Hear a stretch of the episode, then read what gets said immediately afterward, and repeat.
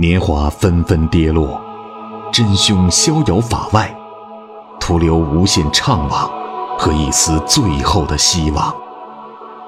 一个十三岁女孩与她深爱的少年，如何跨越十五年时间鸿沟，追寻谋杀似水年华的真正凶手？欢迎收听由喜马拉雅出品，被称为开启中国社会派悬疑小说先河的长篇小说《谋杀似水年华》，作者蔡骏，剪辑及后期处理麦克，由伊来播讲。喜马拉雅，听我想听。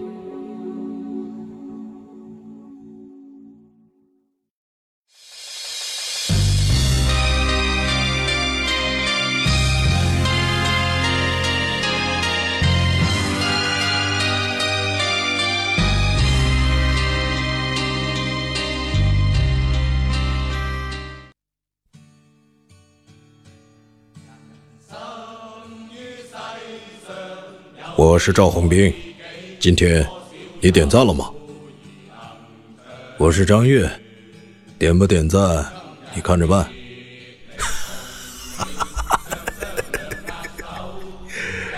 我是李四，你点了吗？哎呦我四哥，哦别笑了，老吓人了。我是孙大伟，我给一来点个赞。我是小北京，一来播的倍儿棒，大家伙多多捧场，多多评论和点赞哈。我代表黑道风云二十年家族向大家拜年了。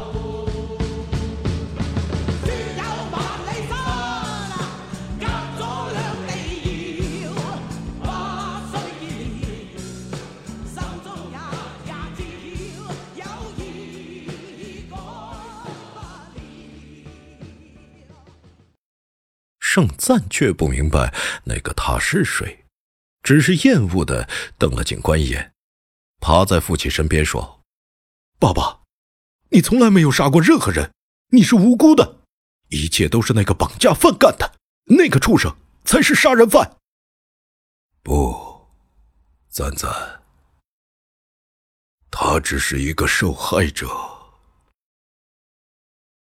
盛世华转头又看到小麦，露出古怪的微笑。而且，我要告诉你们，他也是我的儿子。你的脑子受刺激了，爸爸，你需要休息，什么也不要再说了。盛赞，他是你的弟弟，同父异母的弟弟，他的名字叫秋收。请不要恨他，一切罪恶都是我造成的。不，我不信，你在骗我！冷静。盛太太打断了儿子的癫狂。结婚已将近三十年，她才知道这个秘密，老公居然还有一个儿子。盛先生。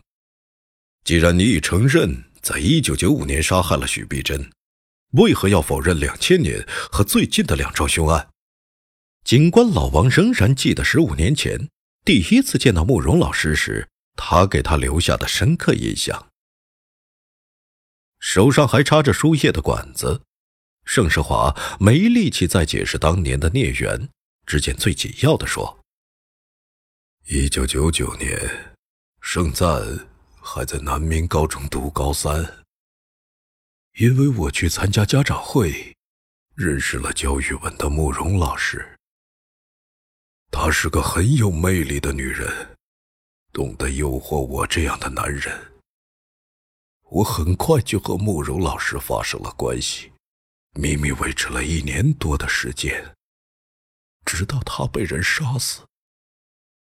我不知道是谁干的。只听说他是被丝巾勒死的。那条丝巾，正是我几个月前送给他的礼物。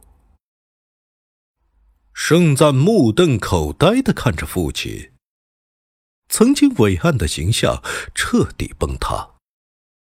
父亲竟已变作另一个陌生人。对不起，我的儿子。盛世华看着妻子的眼睛，老婆，你最清楚了。我从来都不是一个好男人，只觉得好累。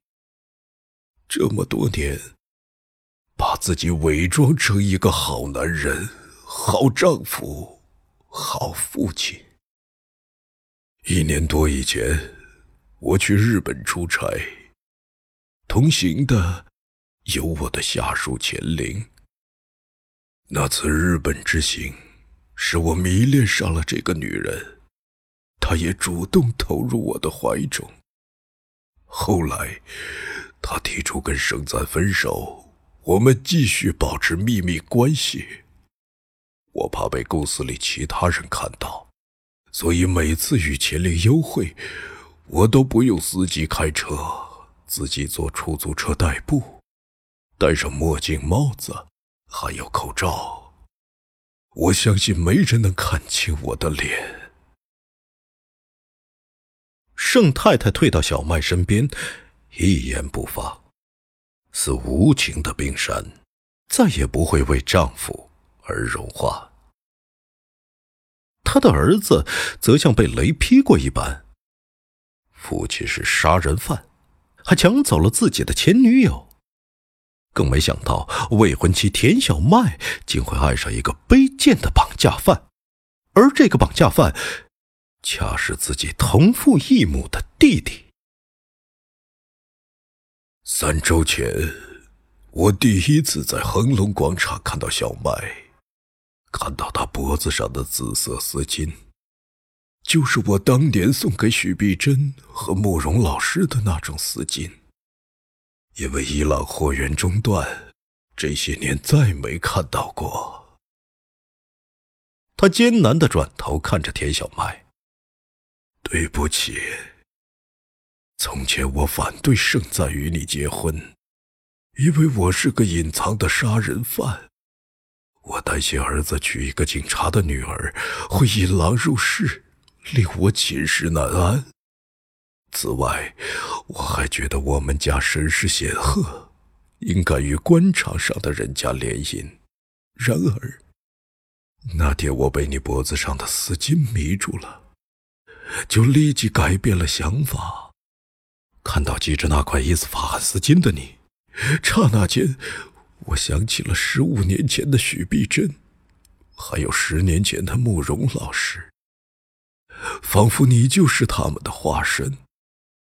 我对你产生了无法抗拒的亲切感。我希望你成为我的儿媳妇，希望每天都能看到系着丝巾的你。听到这里，小麦已有了答案。盛世华是个隐藏的丝巾控，外表道貌岸然，内心却变态至极。就好像现在许多喜欢美腿丝袜制服诱惑的家伙，他尤其狂热的迷恋那款紫色的伊斯法罕丝巾，更热衷于让自己喜欢的女人在他面前系上伊斯法罕丝巾，即便他明白这款丝巾是他杀人的重要证据。小麦用眼角余光看了看盛太太，恐怕一般女人早就失心疯了吧。她却只是冷冰冰的看着自己的丈夫，看着他隐藏了那么多年的邪恶欲望显露无遗，这便是哀莫大于心死。病床上的盛世华干咳了几下，说。小麦说：“他的丝巾是在淘宝上买的。当晚，我回家上淘宝搜索了这种丝巾，发现了魔女区。但我不敢让人知道是我买的，便让我的司机出面，找了一个社会青年，让他以假名与店主联络，选在一个烂尾楼下交易。”然后，他把丝巾送到了我家。我以为天衣无缝，没人知道。那天我去北京出差，临行前与钱玲吃了顿晚餐，我把丝巾送给了钱玲，而他对这条丝巾有些恐惧，不敢系在身上，只是收到包里带走。第二天，我却听说他死了。您正在收听的是由喜马拉雅出品、一来播讲的长篇悬疑小说《谋杀似水年华》。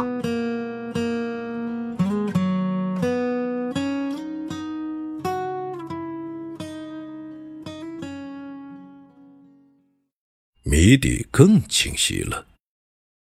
在钱玲死前的那一晚，他从盛世华手里接过丝巾，内心。却感到了恐惧。也许他早已在魔女区网店里看到过这款丝巾，但因为害怕而不敢买。当这条丝巾无比真实的躺在手中，他再度想起了慕容老师，想起十年前那致命的清晨，缠绕在死去的慕容老师脖子上的紫色丝巾，这让钱玲整晚都无法入眠。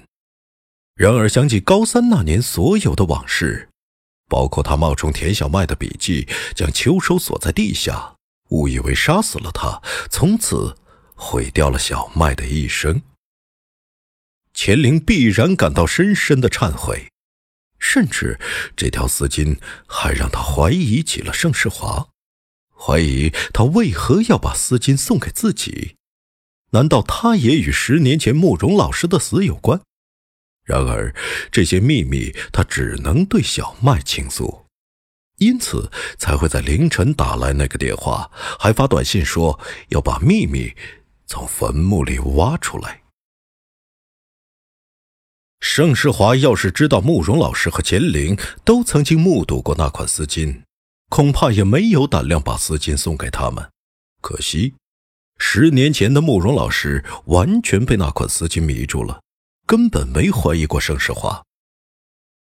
盛赞突然再度爆发：“爸爸，我为你感到羞耻。对不起，儿子，但我没杀钱玲。”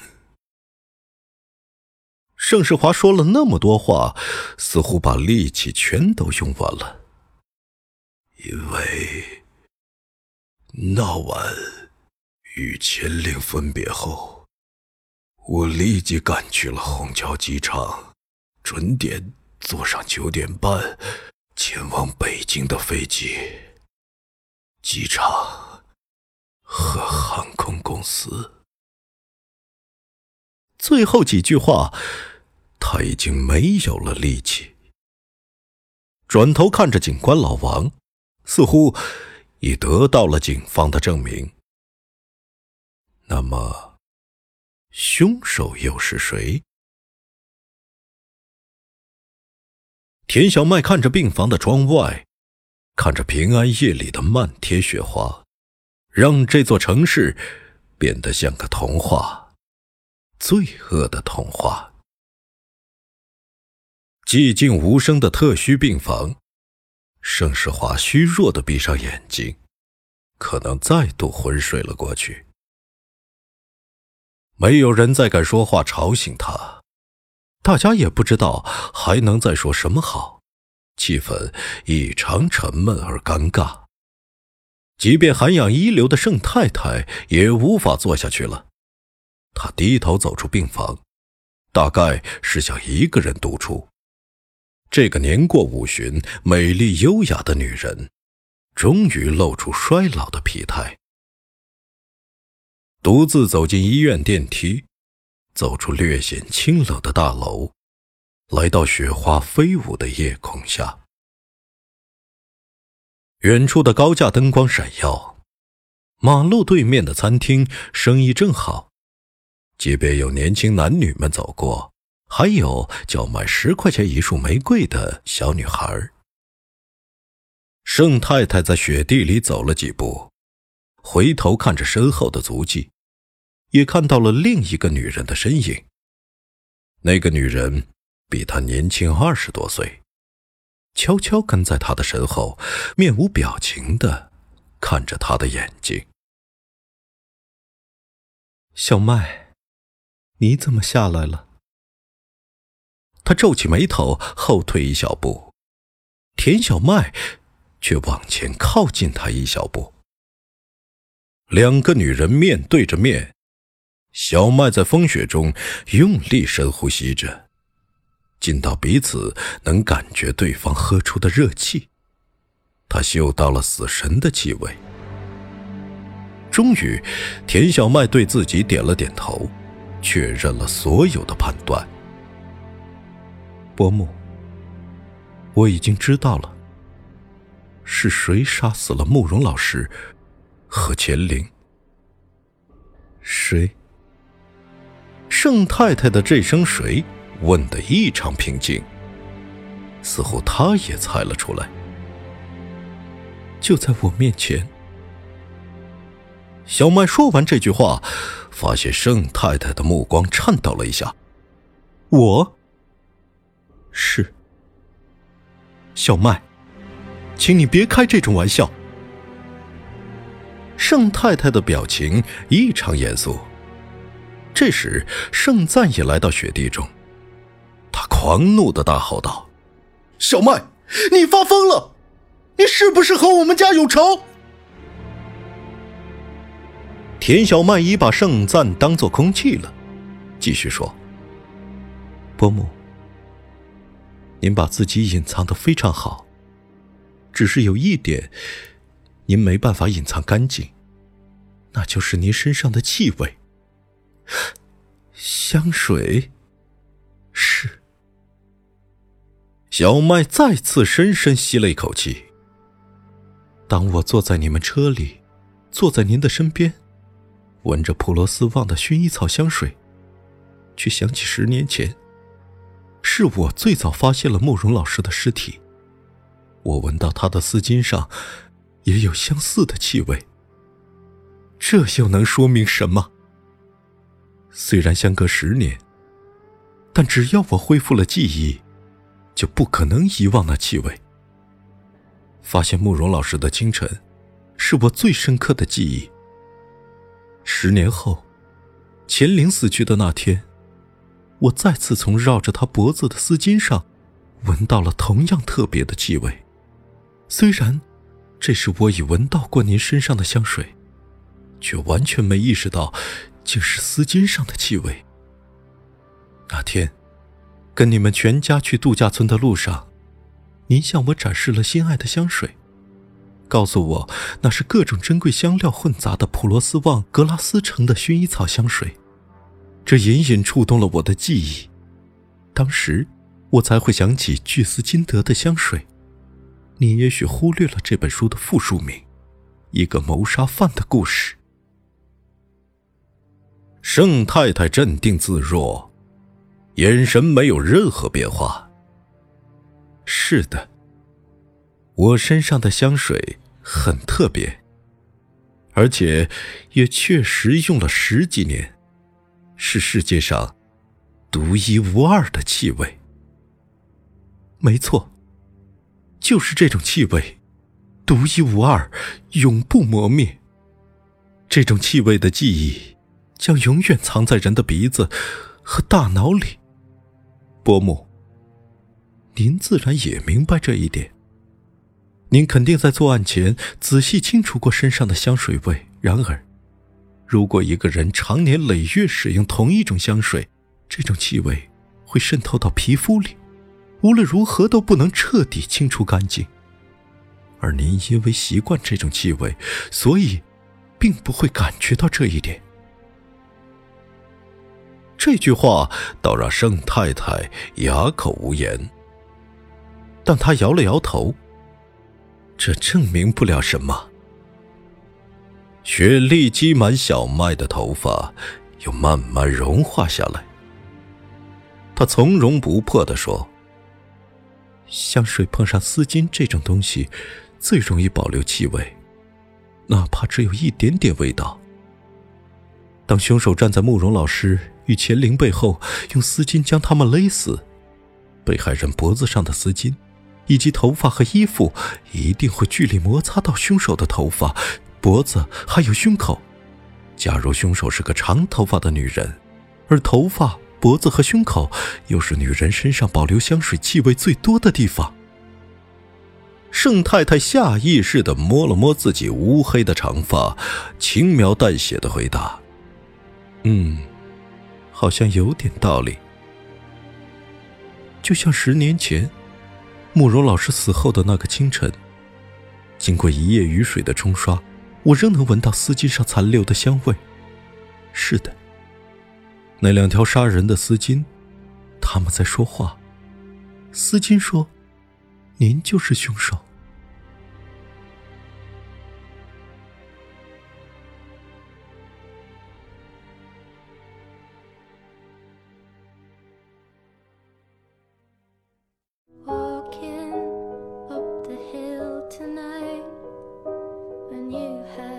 亲爱的听众朋友，今天的小说已经播讲完了，感谢您的收听。